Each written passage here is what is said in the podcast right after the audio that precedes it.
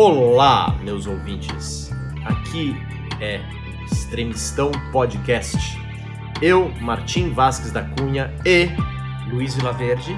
nós vamos conversar nos próximos meses, anos, décadas, se Deus quiser, sobre as mais diferentes variações do que é realmente cultura. E para isso, estamos aqui, eu e o Luiz, para conversarmos a respeito do polêmico filme de Todd Phillips, Coringa, ou Joker.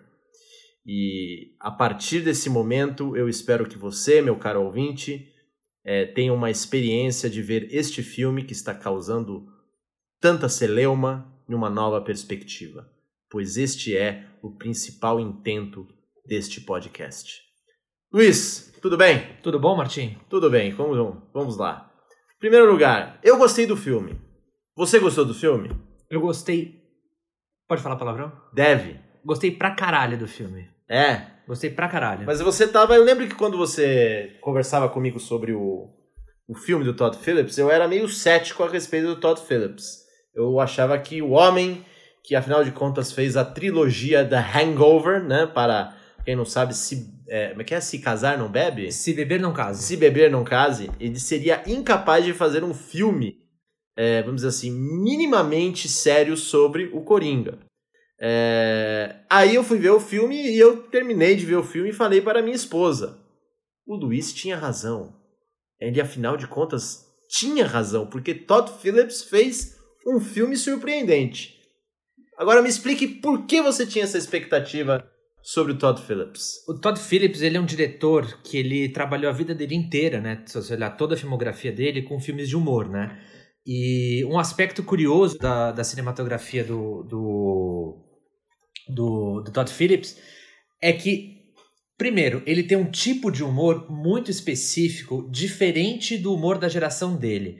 O humor da geração dele é o humor da geração de Will Ferrell, de Vince Vaughn, de Ben Stiller, de Owen Wilson, que sempre fizeram um tipo de comédia mais pastelão, mais besterol. O Todd Phillips ele sempre foi num humor mais mean, né? Um pouco mais ácido, um pouco mais cruel, você pode dizer. E um outro aspecto diferencial do Todd Phillips é que ele sempre teve um cuidado estético mais apurado do que os outros diretores da geração dele. E esse cuidado estético você vê até mesmo em filmes do Todd Phillips que são mais ou menos. Você pega o Starsky and Hutch, que ele dirigiu em 2004, que é uma é uma releitura, uma adaptação do seriado policial dos anos 70. Ele pegou o, o Starsky and Hutch é um filme com Ben Stiller e com Owen Wilson, né? É um filme ok ali de comédia, de humor e tudo mais. Só que ele tentou colocar uma estilização da linguagem do cinema policial dos anos 70 em especial perseguição de carro, que você fala assim: ah, ele não está só tentando tirar sarro dos trejeitos de uma época ou de um gênero, ele está tentando dialogar com um tipo de cinema através da linguagem. O próprio Se Beber Não Case, ele tem um valor cinematográfico no, no visual dos filmes dele, né?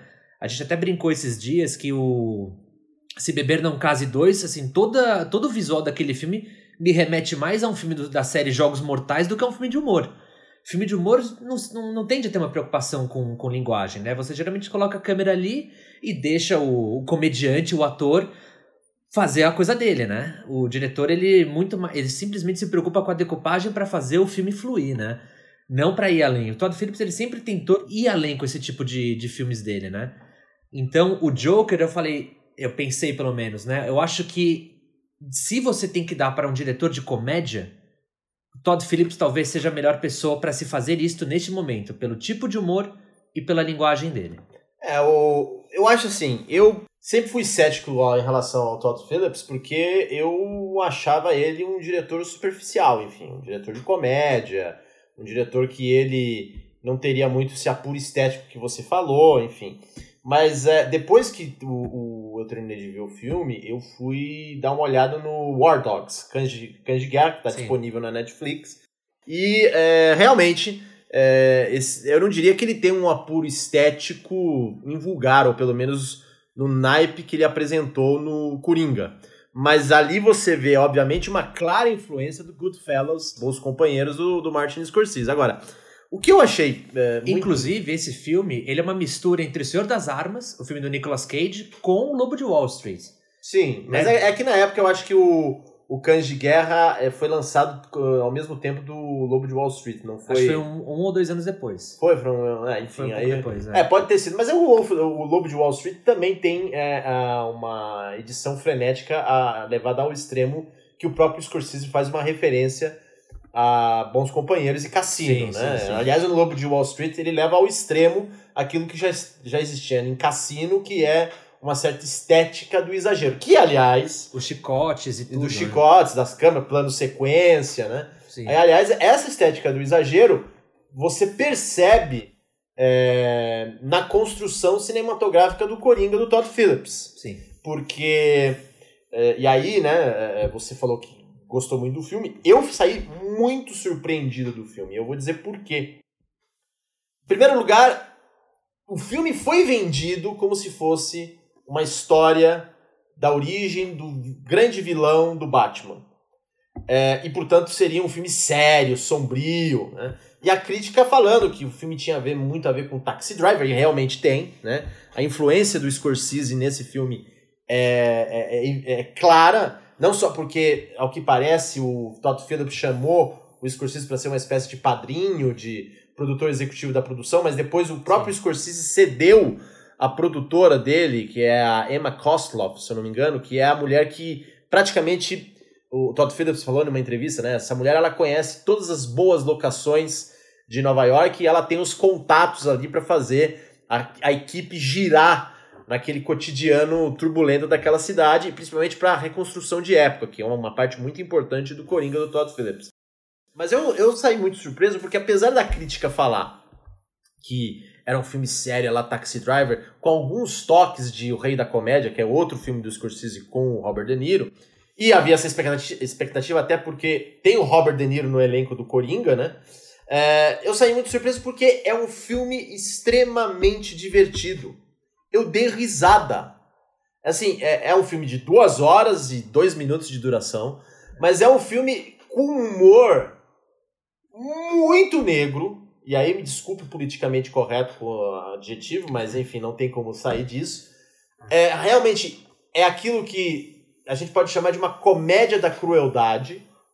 Mas eu também saí muito surpreso porque ele usa o humor, não só. Ele não usa o humor como ele usava no The Hangover, que era é, o escracho pelo escracho, a gag pela gag.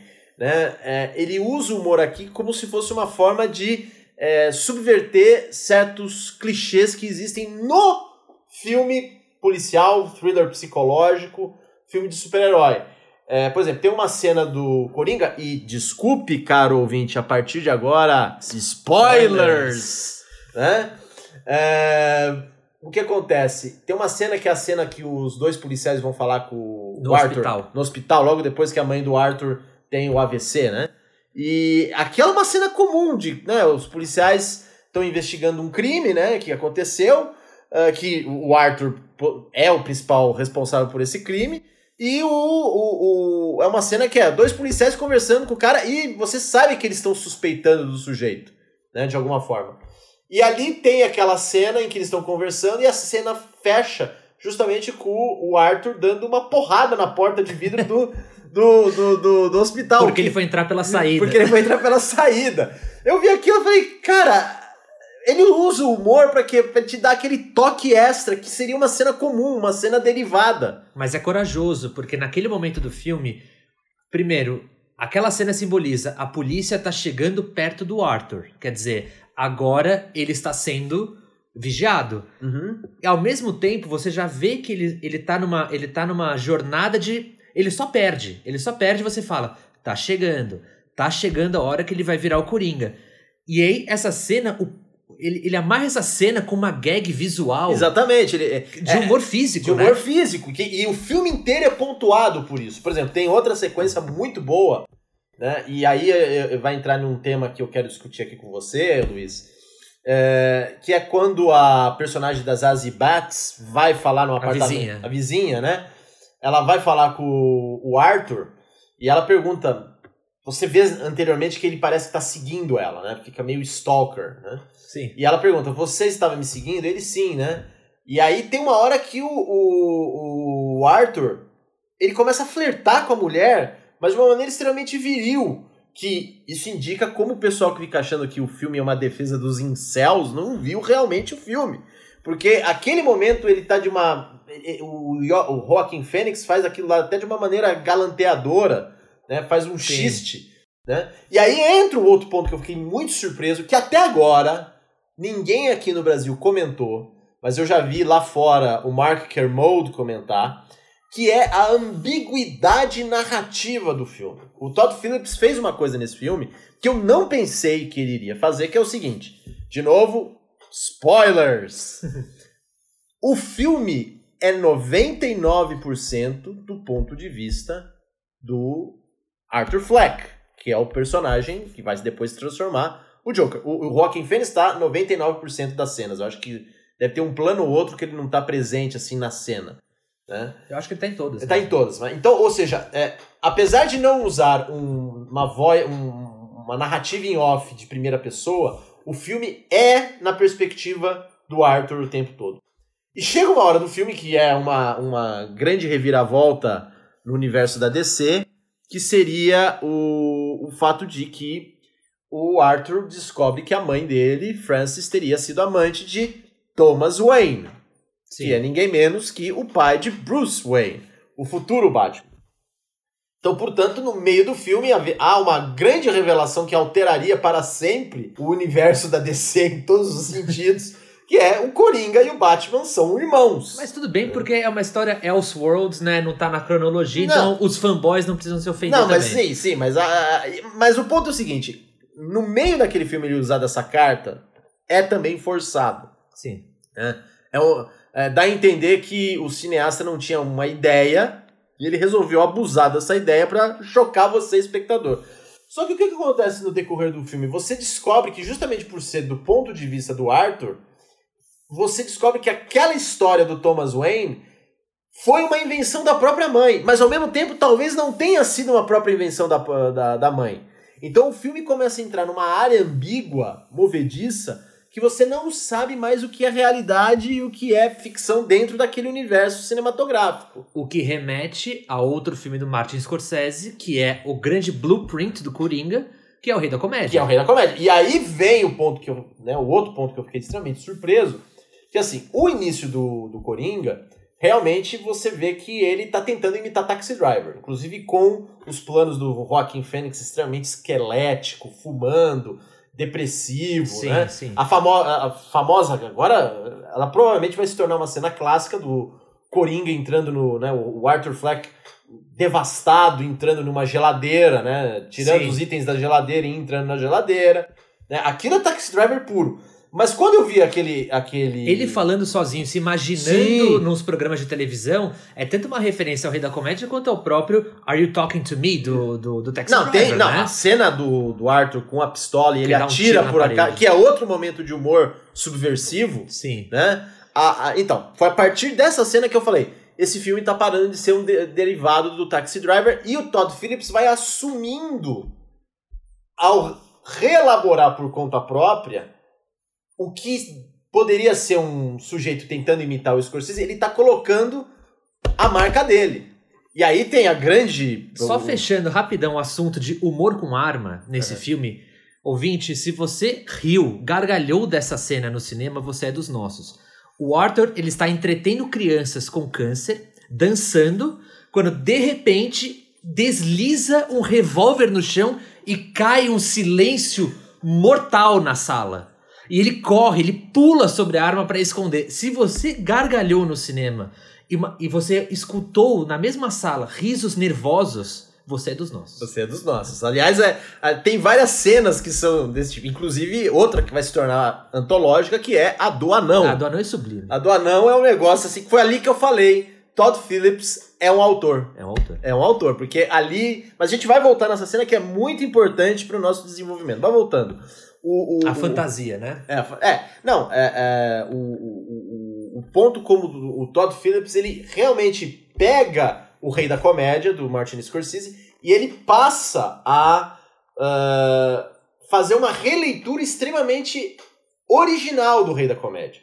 Para quem não sabe, o Rei da Comédia foi um filme, e aí o Luiz aqui pode me corrigir, lançado em torno de 1983, foi o filme seguinte... 8283. 8283 foi o filme seguinte que a dupla Robert De Niro e Martin Scorsese fizeram depois de O Toro Indomável. Sim. E quando esse filme foi lançado, ele foi um fracasso de bilheteria e de crítica. Ninguém entendeu esse filme. É, de crítica, assim, muitas pessoas elogiaram. Famosamente, a Pauline Kael, que era grande crítica de cinema da época, detestou o filme.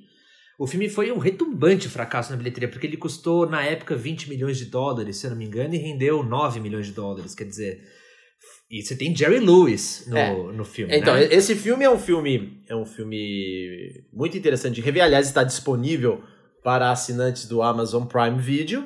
Ah, é um filme porque é a história do Robert De Niro, que se chama Rupert Pumpkin. Não, Não, não, é, Pumpkin. não é Pumpkin, é Pumpkin.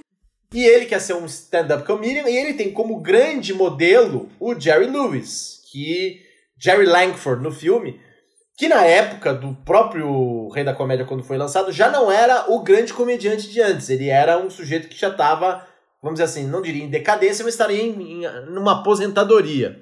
E o Scorsese aproveita essa dinâmica e mostra o De Niro como um personagem obcecado pelo personagem do Jerry Lewis, e ele é tão obcecado, tão obcecado, que ele resolve sequestrá-lo para justamente ele ser uma estrela no talk show né, do personagem do Jerry Lewis. Ocorre que esse filme, que eu revi recentemente, acho que o Luiz também reviu, né?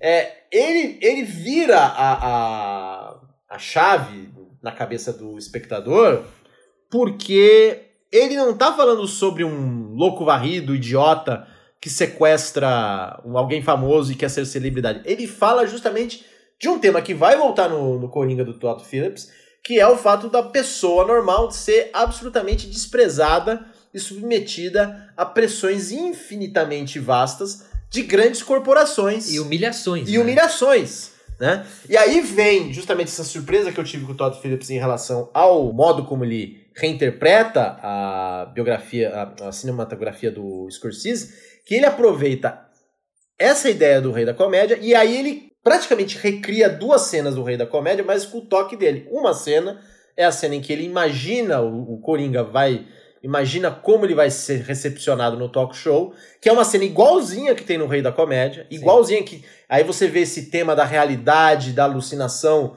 né, praticamente numa única cena, e aqui é uma cena muito importante porque ali dá a entender que o Arthur vai se matar no programa. E aí a outra cena que é, eu acho que é a melhor cena do filme, é uma cena que provavelmente vai dar a indicação ao Oscar de melhor direção ao Todd Phillips, que é a cena do programa. Sim. Quando, e ali, O clímax. o clímax, que ali você vai ver a transformação inteira do Arthur em o Coringa. Né? E aí, tem, aí é que foi a, a coisa genial do filme nesse sentido. Ele poderia ter feito essa transformação do Coringa, ele cometendo um grande crime em público. Ele faz isso, né? É, é, mas ele poderia fazer alguma coisa mais cartunesca. Não, ele faz aquilo num momento extremamente, é, vamos dizer assim, midiático, né? Que também tem a ver com o próprio Coringa, dentro Sim. da tradição da- dos quadrinhos. Mas aí tem aquela sequência toda que é muito tensa, aí o Robert De Niro volta a ser um grande ator depois de fazer 10, 15 anos de filmes horríveis Horrorosos. horrorosos, e o Joaquin Phoenix indo perfeitamente, e o Todd Phillips numa direção impecável, até que chega ao clímax, que é quando o Coringa mata o personagem do Robert De Niro, que seria esse dono desse talk show, que remete ao Jerry Lewis do... do O Jerry Langford, Jerry né? Langford, né? Do Rei da Comédia. do Rei da, Rei da Comédia. E aí você vê que agora ele se transforma no Coringa. Então, essas coisas me deixaram muito surpresos no, no filme do Todd Phillips, porque mostrou, um, que ele é um autor mesmo, ou seja, a obra dele, apesar de parecer ser despretensiosa e puramente comercial, tem essa preocupação de uma comédia da crueldade. Com certeza. Né? Com certeza. É, e o, o, o que me impressionou é que ele conhece muito bem o grande modelo dele, que é o Martin Scorsese, chegando ao ponto em que ele, dessa vez, ele fez algo dele. Né? E a outra coisa que me deixou muito surpresa, e aí a gente pode até é, mexer um pouco na tradição dos quadrinhos, é, é a ambiguidade como o Todd Phillips lida com essa grande reviravolta que seria o Coringa ser irmão do, eh, do Batman, né? Porque a mãe do Coringa teria tido um caso com Thomas Wayne, mas ele joga com essa ambiguidade narrativa porque na verdade a gente não sabe se aquilo foi verdade ou não. E isso permeia o filme inteiro. Inclusive, é, há uma grande sacada no filme, eu acho que o Luiz vai concordar comigo, que é a reviravolta dessa ambiguidade se dá justamente pelo personagem do Alfred. Né, que, que, na cena do portão. Na cena do portão, o Alfred aparece. Se você não entender a, vamos assim, o universo da DC, você vai achar que aquele é um mordomo normal. Né? Não, é Alfred Pennyworth. É Alfred Pennyworth. E, e o Todd Phillips sabe disso e ele bota na boca do Alfred falando a verdade, ou seja, sua, a, a sua mãe, né, ele fala pro Coringa, é uma louca, varrida, e ela inventou isso, ou seja, por ser o Alfred, você sabe que ele tá falando a verdade. Sim. Né?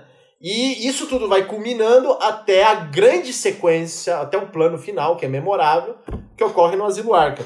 Eu queria saber, é, Luiz, o que, que você acha é, do modo como o Todd Phillips jogou com essa ambiguidade dentro do universo do, da DC em torno do Batman. E como isso revela também muito sobre o próprio personagem do Batman. Eu acho, eu acho que assim, antes, antes da gente entrar nesse mérito, eu acho que assim, a gente pode levar adiante uma coisa que também estão discutindo muito que eu acho que tá errado.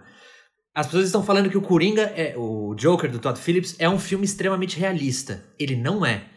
é quando Martin Scorsese filmou Taxi Driver, ele filmou em locação. Ele não produziu ele não produziu aqueles cenários. Ele, o, o Robert De Niro, o Travis Bickle tá dirigindo, e o Scorsese aponta a câmera para fora do para-brisa do carro e ele vai dirigindo para aquelas partes horrorosas do Times Square dos anos 70 com cafetões, prostitutas, gente caída, viciada de heroína na calçada, sujeira para tudo quanto é lado. Por quê? Nova York era daquele jeito nos anos 70, não é mais assim. Então o Todd, o Todd Phillips ele teve que recriar isso. Só que ele não ficou simplesmente na recriação de um grande, uma grande metrópole em decadência. Ele fez isso, por isso que o Martin falou, pelo viés de uma pessoa louca. O filme ele vive o exagero da, da decadência urbana. Greve de lixeiro. Você toda a cena você tem montanhas de lixo, de sacos pretos de lixo, amontoando as calçadas, caindo nas ruas. Tem uma hora, inclusive, que ele fala sobre grandes ratazanas, super ratos que estão andando, que, inclusive, quando os pais do Bruce Wayne são assassinados e você vê aquele plano onde estão os dois caídos mortos e o Bruce Wayne no centro do quadro, você vê muito rápido dois ratos gigantescos passando no fundo. Isso não é real. Isso, ele, ele, o Todd Phillips ele falou, eu não vou simplesmente recriar como é que seria essa. Aliás, só uma Nova coisa. York, né? Essa é a única cena que não tem o, o Joaquin Phoenix. Essa é a única cena que não tem o Phoenix. Phoenix. Mas tem tudo a ver com a, vamos dizer assim, a simbologia do Coringa. Exatamente. Então, voltando, desculpa interromper. Imagina. E, e, então, do mesmo jeito que o Taxi Driver é uma história contada pelos olhos de um sujeito que é um alienado social, é um pária na sociedade, que é o Travis Bickle, o, o, o Coringa é a mesma coisa, o Arthur Fleck é a mesma coisa. E toda a história, do, todo o arco do personagem do, do, do Coringa nesse filme, ele é como ele vai perdendo cada vez mais contato com essa realidade, até ele se tornar de fato Coringa. Ele não perde só toda a identidade que ele achou que ele tinha como Arthur Fleck, ele perde todo o contato com a realidade que ele tinha, porque ele tenta ser o filho da Penny Fleck, ele tenta ser o filho do Thomas Wayne, herdeiro da fortuna Wayne. E ele não é nenhuma dessas coisas, ele é nada. É, isso é um detalhe que você falou, que é muito interessante, porque o. É, aí vem um pouco com um tema que eu gosto muito de abordar, que eu acho que até tem a ver com o lado, vamos dizer assim, político, comentário social do filme, que está causando essa selema também. Que assim, é, o, o Arthur Fleck, do Joaquin Phoenix e do Todd Phillips, é vamos dizer assim, um parente direto, né, um irmão direto do Homem do Subsolo do Dostoiévski. Né? Quem pega o Memória do Subsolo vai ver claramente ali que o personagem do Arthur Fleck, esse ser que, apesar de ele ser um sujeito que você tem pena, dó dele, ele na verdade tem um grande rancor, um grande ressentimento ali. E isso, por exemplo, fica muito nítido em duas cenas é, as, cenas, as cenas do policial, que a gente falou aqui no início, que ali você vê que ele finge, talvez ele finja a famosa risada maníaca dele. Porque é uma cena que o próprio policial fala, mas você não tá nervoso? E aí, o que, que você acha? Você acha que eu tô, eu tô fingindo? Então dá a entender que, na verdade, ele finge a risada para justamente distrair. E não só isso, no começo do filme você descobre que ele ficou um período preso no asilo Arkham Exatamente, também. E também. ele não pode portar nenhuma arma de fogo. Exatamente. Aliás, dá a entender que a última cena é a cena que a gente viu no início, porque tem essa tem um flash do, do Arthur Fleck batendo a cabeça num quarto igualzinho a esse. Exatamente. Né? Então, o que dá de novo a ambiguidade narrativa. Será que realmente aquilo aconteceu? Aconteceu ou não, entendeu? Será que aquilo na verdade pode ter sido uma forma de ele passar na cabeça para ele se transformar no Coringa psicopata sem nenhum limite, que é o que acontece na última a, a, o plano final né, o, do filme, que é o Coringa saindo do, da, da conversa com a psicóloga Sim. e você vê a, as pegadas dele de, de sangue no chão branco do hospital. Que, aliás, essa cena é uma grande referência também ao Rei da Comédia, porque tem uma cena que o personagem do De Niro, ele invade o escritório do Jerry Langford e ele é perseguido por segurança. Sim, e sim. a câmera do Scorsese fica parada, você vê, ele cruza o quadro correndo e os seguranças cruzam o quadro correndo. Você espera um pouco, ele volta fugindo e os seguranças voltam fugindo também. Aliás, o filme inteiro tem várias referências a vários clássicos. Por exemplo, você falou dos sacos de lixo. Né? Sacos de lixo e aquela escadaria que o Arthur fica subindo ah, é o Exorcista. Todd Phillips fazendo ali uma referência. Aliás, ele faz aquela dança, né? Outra sequência que vai virar clássica que é o Coringa dançando, né, ao som de Todd Rundgren, né, se não me engano. É Rock and Roll 2, não é? 2, né, Rock and Roll 2. E a cena dele descendo a, a, escadaria, e a escadaria é igualzinha à escadaria do Exorcista. É verdade. É, é muito semelhante. É verdade. É, então é, ele faz essa referência. Mas só para voltar, você falou aí da, da coisa da, dele querer ser modelo da filho, né? Um filho modelo pa, da Penny Fleck, um filho modelo para o Thomas Wayne Thomas, e um filho modelo para o Murray, que é o personagem do Robert De Niro. É verdade. Na alucinação do Arthur, ele imagina que o Murray falou para ele, né? Você é o filho que eu gostaria que você fosse. Exatamente. E isso tem tudo a ver com o Homem do Subsolo do Dostoiévski. Por quê? O que, que o Homem do Subsolo é, na verdade, né? É um ser rancoroso, ressentido, mas ele não pode expressar esse ressentimento, esse rancoroso, porque, afinal de contas, ele acha que todo mundo está contra ele, mas ele é sobretudo um sujeito que ele acha que o tempo todo ele tem que se espelhar em modelos. E o que o filme vai mostrando, e aí é. é aí é, é, é obviamente o, né, o Todd Phillips não é psicólogo, e nem, nem quero que ele seja, ele tem que ser, na verdade, Ainda um bem diretor. Que ele não é. é. Mas ele mostra com muita agudeza psicológica o que acontece com essas pessoas que hoje em dia fazem revoltas, atentados terroristas, que é assim, eles começam a perder todos os modelos que davam norte para eles. É o que acontece com o Arthur Fleck. O Arthur Fleck passa a simplesmente não ter mais modelo. A mãe, não é que a mãe morre, é ele descobre que a mãe o abusou, abusou dele brutalmente. Brutalmente. Inclusive dá a entender que uma porrada que ele levou na no aquecedor é o motivo da da risada, risada da risada histérica que ele tem. Ele não consegue ser o filho do Thomas Wayne, porque o Thomas Wayne soca, né? né dá um soco na cara dele no banheiro. Violentíssimo. Violentíssimo. E o, uh, o Murray, ele é humilhado publicamente pelo Murray, né? Quando o Murray pega um vídeo dele num, numa gravação de stand-up comedy num clube de stand-up, e ele simplesmente é humilhado em rede nacional pelo Murray na, na coisa. E aí nos, nos leva naquela famosa cena do anão, né?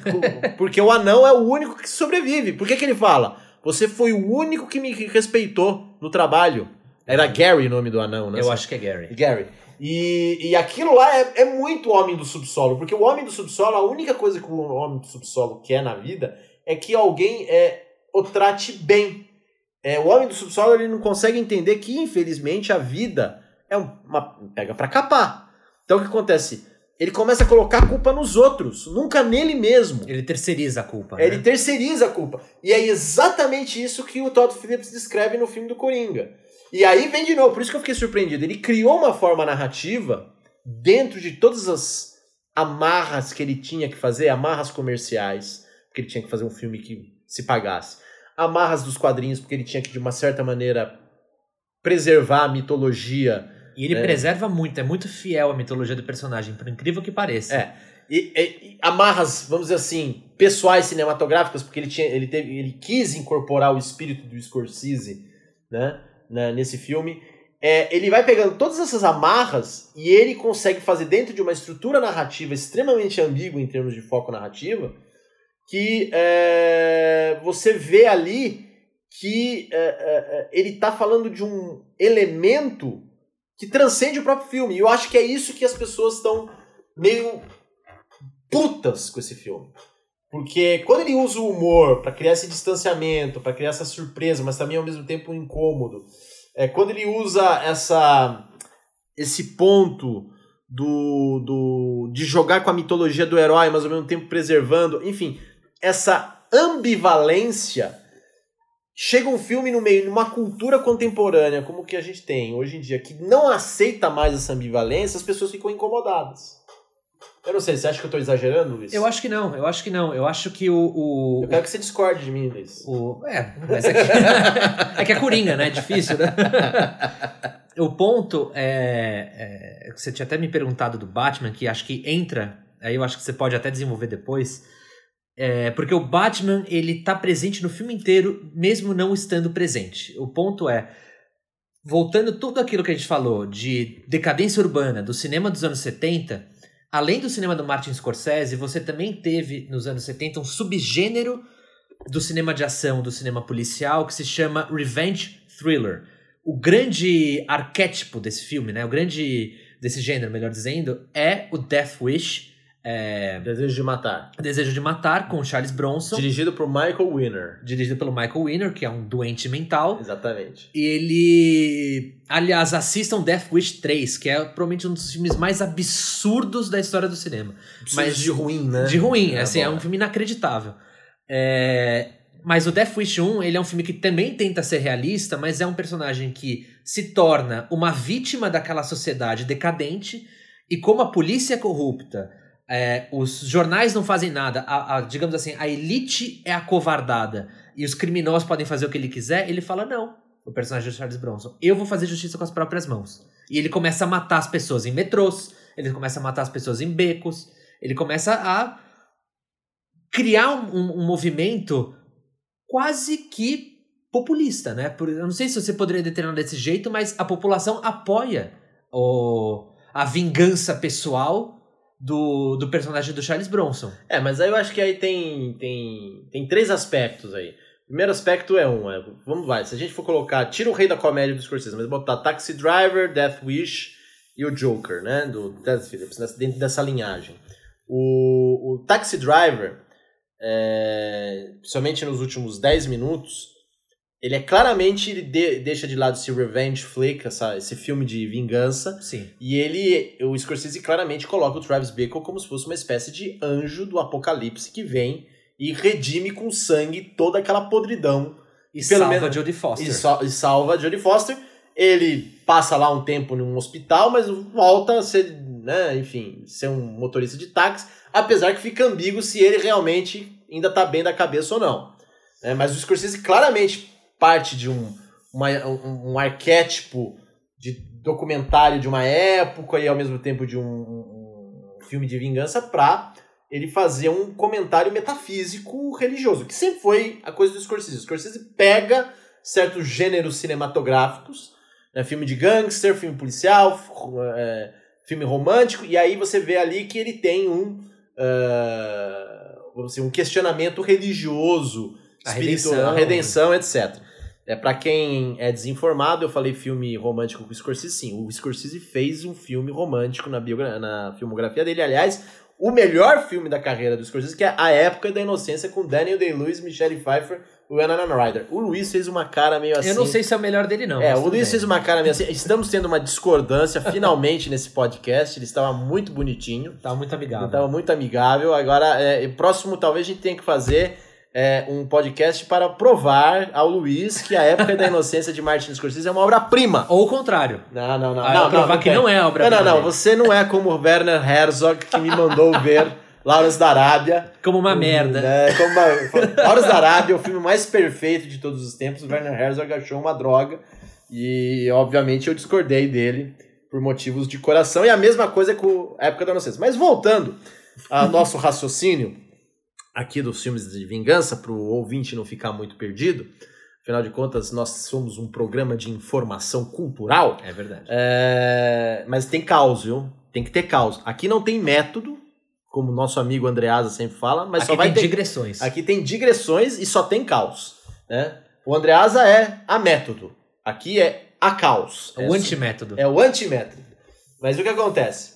Então temos Taxi Driver, que é um filme de vingança com comentário social e que se transforma numa espécie de questionamento político. O Death Wish, o Desejo de Matar, ele é um filme que eu acho que é o típico filme thriller policial cascadura. Não é um grande filme. Não é um grande filme. Dirty que... Harry é muito melhor. Não, mas o não, mas pera, eu, eu nem botei o Dirty Harry aqui, Não, porque sim. o Dirty Harry tem um detalhe em relação ao Death Wish. Death Walter Wish... Hill. O detalhe se chama Walter Hill. Não, o detalhe é Don Siegel. Ah, o Don C... Não, o Walter Hill que dirigiu. Não, Don Siegel. É, é, não. Vai, não, Tá bom, não, não discuta comigo sobre isso. isso o primeiro Dirty Harry é Don Siegel. Walter Hill nunca dirigiu do Dirty Harry. Eu tô confundindo. então. É, não, não. é, pode, pode, pode tranquilo, confia aqui. Tá bom, tá bom. Eu confio- inclusive porque eu revi Dirty Harry Perseguidor É, implacável. Perseguidor Implacável. O, o primeiro Perseguidor Implacável, depois teve, teve Magnum 44. Magnum 44 com o roteiro do Michael Cimino É verdade. né? e, e John Bem- Milos. Por isso eu acho que você está confundindo. É verdade. É, É, Você tá verdade. confundindo com o Walter Hill por causa disso. É verdade, João Milhos. Aliás, a gente precisa fazer um programa, se o ouvinte quiser, sobre os verdadeiros diretores reaças republicanos que revolucionaram a história do cinema. John Milos, Walter Hill, É né? verdade. né? Michael Cimino. Né? Michael Michael Cimino precisa de um podcast de três horas. Que obviamente vai falir esse programa logo no início. Porque ninguém Você- sabe quem é Michael Ninguém Cimino. sabe mais quem é o Michael Cimino. Mas aí, voltando. É, o que acontece? O Dirty Harry, ele é um agente do Estado. Sim.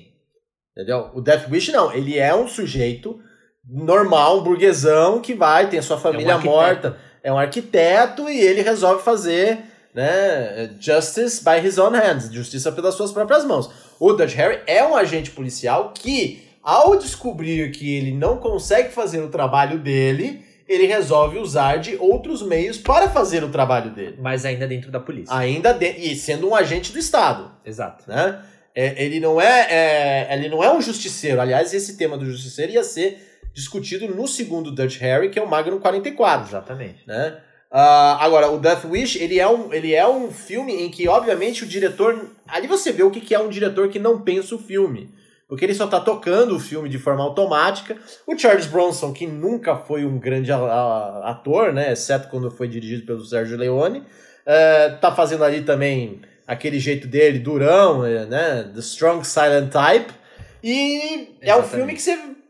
Você não tem uma ambiguidade moral, por exemplo, como você tem no primeiro Rambo Sim. né? Em que ali você tinha a coisa da violência, mas você tinha também uma discussão sobre o, o modo como os Estados Unidos estavam tratando os veteranos de guerra, como o veterano ele se via em eh, numa sociedade que, né, é provinciana. T- Tinha uma outra coisa. No Death Wish não tem nada disso, ele é um filme plain. Mas o ponto é que eu queria chegar que era justamente sobre o papel do Batman, porque o filme, o Coringa, ele começa a discutir vigilantismo. Quer dizer, o Coringa ele mata aqueles yuppies patéticos no, no metrô. Uma cena maravilhosa também, diga de passagem, né? Que rende boas risadas também se você for uma Sim, pessoa sim. perturbada da cabeça como a gente. É. É, Eu não mas diria que a gente é perturbado, eu diria que o temos... mundo é perturbado. É, o mundo é A- Terceiriza a perturbado. culpa. Vamos terceirizar a culpa. eu não diria que a gente é perturbado. É, Eu, eu não acho que você. Eu acho que o senso de humor do filme é divertido.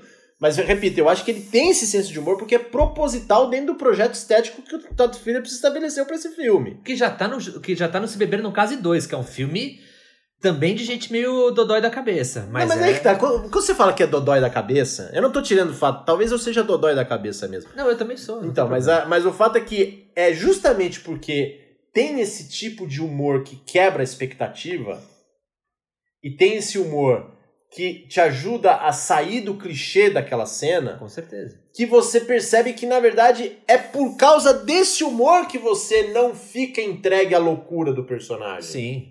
E aí que é, é, é, a gente tá falando aqui de né, vigilante, justiça com as próprias mãos, o homem do subterrâneo. E as pessoas não estão entendendo que o, se você não tiver humor para ver esse filme, você vai realmente achar, como disse um rapaz aí desinformado do Twitter, que o filme é irresponsável. O filme não é irresponsável. O, o Todd Phillips está. É claro que o Todd Phillips ele não está fazendo moralismo. Aliás, o Joaquin Phoenix falou isso numa entrevista. Não é papel de um diretor ensinar moralidade para o seu público. Exatamente. Não é o papel de um diretor, de um escritor, de seja lá quem for que produza arte. Não é o papel dele. Isso tem que ficar muito claro, né? Porque eu acho que as pessoas estão um pouco É, elas confusas. elas confundem o fato de que a arte precisa ter uma postura moral diante de certas questões da vida com moralismo. É uma- proselitismo também. Proselitismo. Não, o moralismo é, né? O proselitismo é uma variação do moralismo, Sim. né? É, então o que acontece? O moralismo o que, que é? É o sujeito que se acha maior do que todo mundo, melhor do que todo mundo, e ele basicamente caga a regra. Né? Não é isso que acontece com o filme do Todd Phillips. Aliás, é o que está acontecendo com os críticos do, do filme. do filme. Né? Eles eles eles estão cagando regra para justamente imporem a eles, eles, eles tomarem conta do, do filme dentro da visão que eles têm de mundo. O que o Todd Phillips está fazendo por meio do humor e da ambiguidade do foco narrativo é mostrar que as coisas são muito mais complicadas e muito mais sutis. Sim. Né? Porque, repito, por que, que eu acho que o Todd Phillips realmente provou ser um autor com esse filme, né? Como defendia o Luiz antes da estreia. Porque o tema do Todd Phillips, se você for observar no Hangover, no War Dogs, é a crueldade do ser humano. Como o ser humano pode ser cruel com os outros. Só que ele não vai fazer isso e vai mostrar de uma maneira, sei lá, a lá. Me diz um diretor que trabalhe com a crueldade de forma mais explícita. O Jonathan Demme no Silêncio dos Dos Inocentes. Inocentes. É, não é de uma maneira operar, operística, né? O Todd Phillips está trabalhando isso dentro do registro do humor. E é o humor que justamente faz você ficar. Aliás, você falou bem do Jonathan Demme, né? O filme é espetacular, O Silêncio dos Inocentes é lindo, é um filme que está de graça. Mas é um filme que no final você fica fascinado pela figura do Hannibal Lecter. Nossa, ele foi uma bússola moral nos meus três anos de É! idade. Ainda bem que tem rosbife aqui em casa. Eu tô alimentado. tá alimentado. Mas enfim, você termina o Silêncio dos Inocentes justamente falando, pô, o Hannibal Lecter é uma espécie de super-homem, ele pode tudo. Que quer, ele não quer ser bem tratado, ele quer que as pessoas tratem ele com respeito. Ele Exatamente. não quer pessoas mal educadas que Aliás, mesmo, ejaculam na- no rosto de mulheres. aliás, é o mesmo mesma preocupação do Arthur Fleck em O Coringa. Exatamente. né? Repare como, por acaso, essa menção a um homem do subsolo mais sofisticado como Hannibal Lecter, no fundo, tem o mesmo é, tipo psicológico de um Coringa. Que é, essas pessoas elas acham que elas têm que ser tratadas com respeito. E elas não perceberam que o mundo não está nem aí para elas. Exatamente. É, o ponto todo de você ser uma pessoa adulta nesse mundo é que o mundo é indiferente ao que você pensa. Né? Não tá nem aí com você. E você tem que lidar com isso. Você tem que trilhar o seu próprio caminho, você vai ter que enfrentar as adversidades, você tem que assumir as responsabilidades pelas suas próprias burradas, e você tem que, quando conversar com uma pessoa, saber que aquela pessoa também não está nem aí com você Exatamente. né? Agora, esses caras, tipo, Coringa, eh, Hannibal Lecter e outros psicopatas que existem por aí, não, elas, eles acham realmente que eles são o centro do universo. E o que o filme do Todd Phillips mostra, um- de novo, um, meio, um modo muito engenhoso em termos narrativos, é que o Arthur, ele se achava que ele era um grande comediante.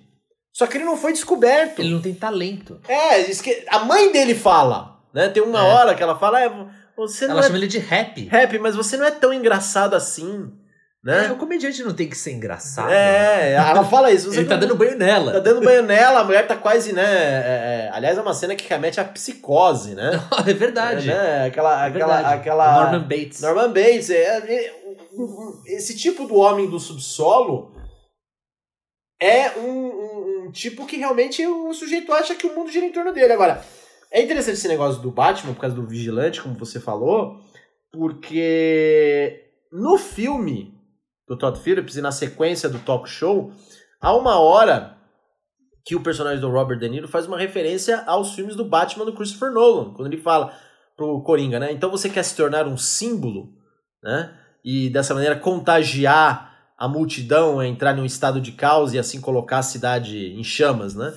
E é interessante porque isso tem a ver um pouco também com o tema do, do Batman, no sentido de que o, Batman, ele poderia ser tratado como um justiceiro na, na sua.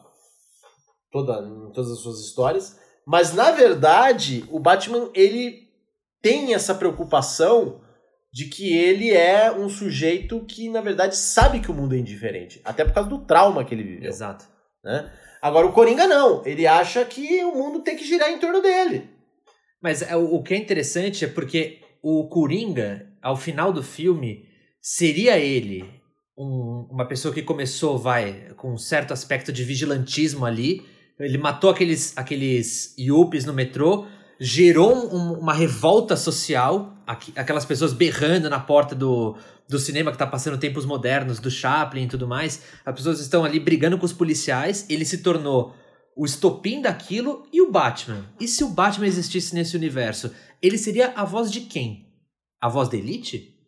De, a voz da Ordem? No, versus a Ordem do Caos? Nos filmes do Nolan, claramente ele é a voz do aristocrata que vai impor ordem naquela desordem. Naquela desordem. É. Aliás, isso volta ao tema narrativo do. Porque o pai, o Thomas Wayne, na visão do Coringa no filme, ele é um bully. Ele é um bully, mas se você for observar nas entrelinhas da narrativa, ele só tá fazendo o que um pai faria. faria entendeu?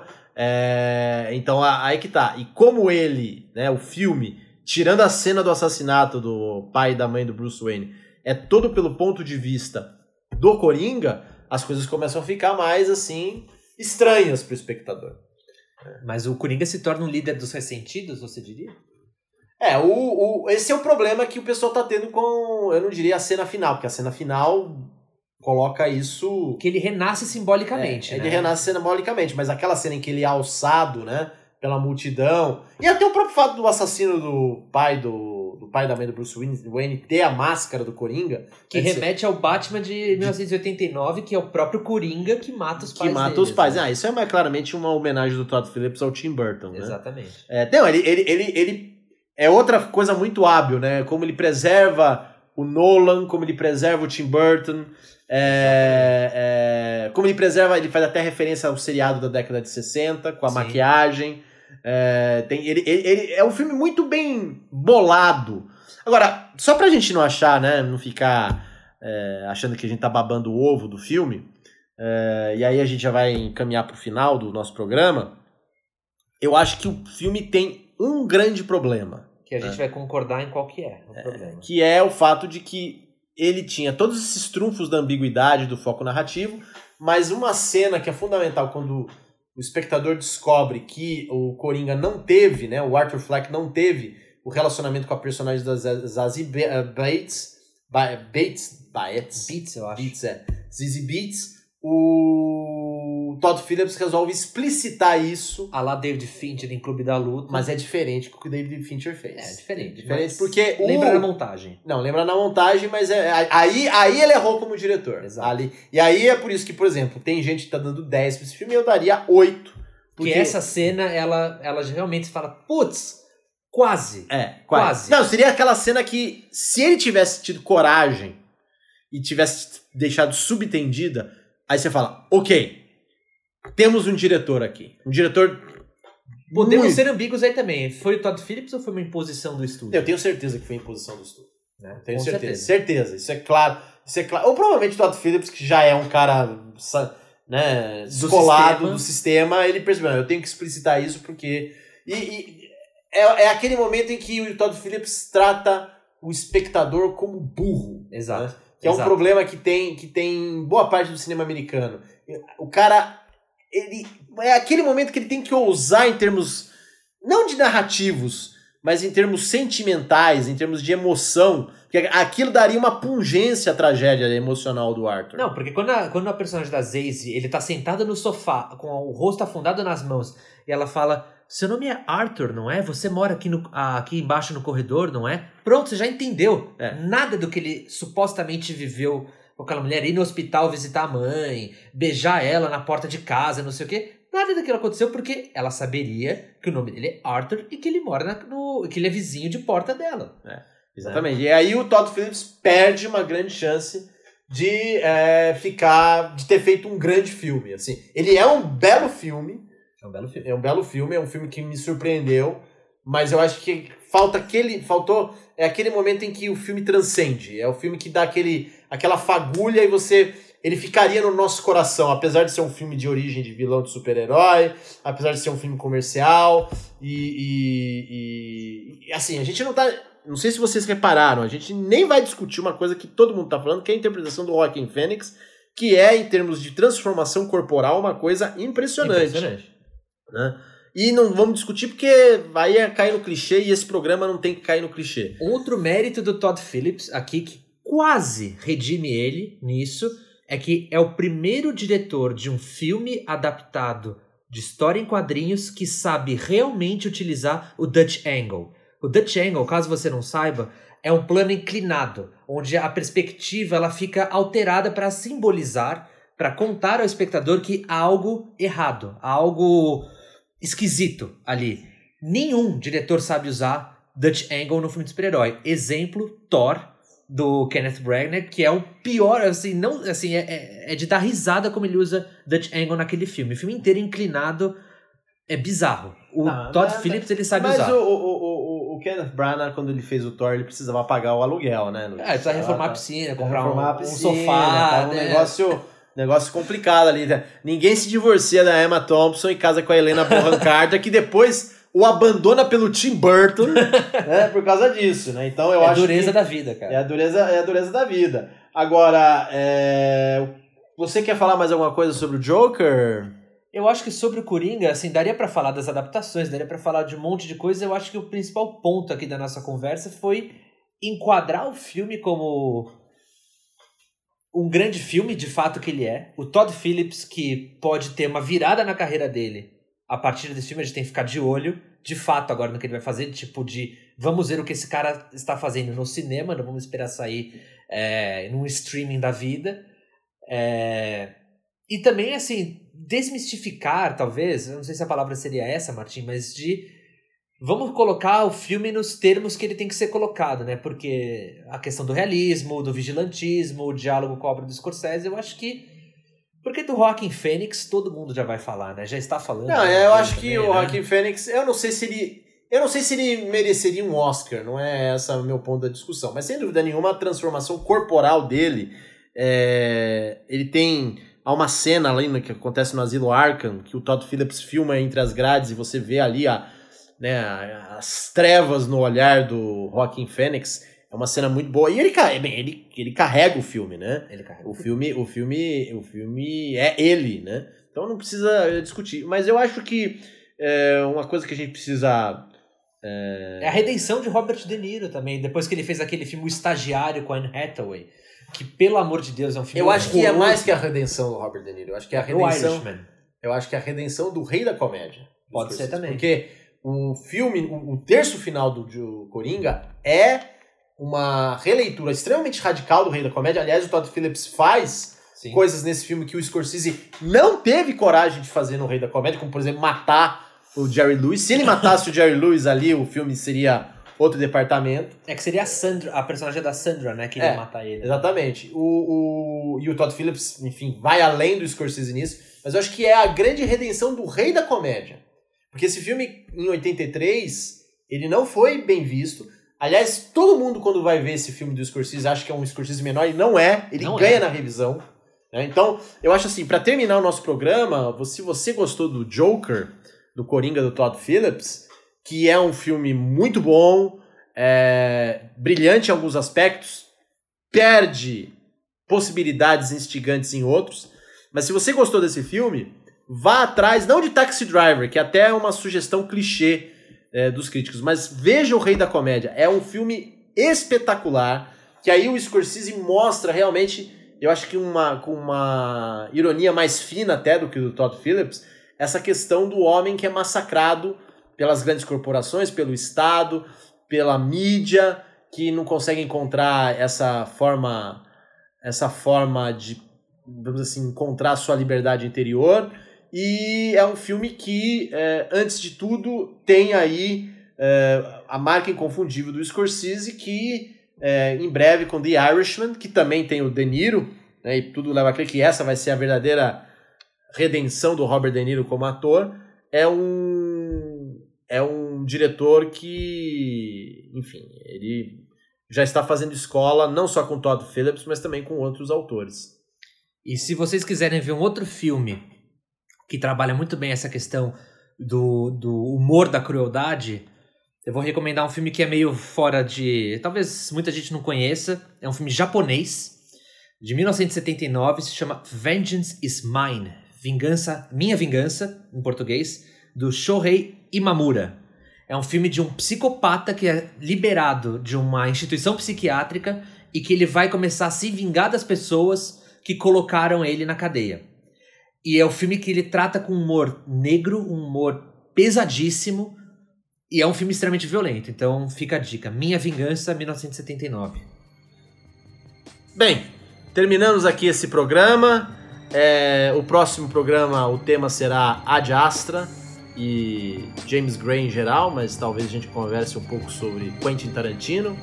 É, esperamos que você, caro ouvinte, tenha gostado desse programa piloto e é, nos acompanhe no segundo episódio. Lembrando que a partir do terceiro episódio do Streamstão Podcast, nós vamos começar a cobrar uma assinatura mensal para que você não só nos ajude a melhorar esse programa, mas também para, afinal de contas, pagar o uísque das crianças. Um forte abraço. Luiz, quer dar um forte abraço a todos? Não, não quero dar um forte abraço. Eu vou, vou, não quero ser igual a todos os podcasts aí, mas. Você não quer ser igual a Xuxa, né? É não, isso, né? não quero. Então fica um tchauzinho aqui. Tá? É, falou aí. Então, um forte abraço a todos aí. Até a próxima. Até.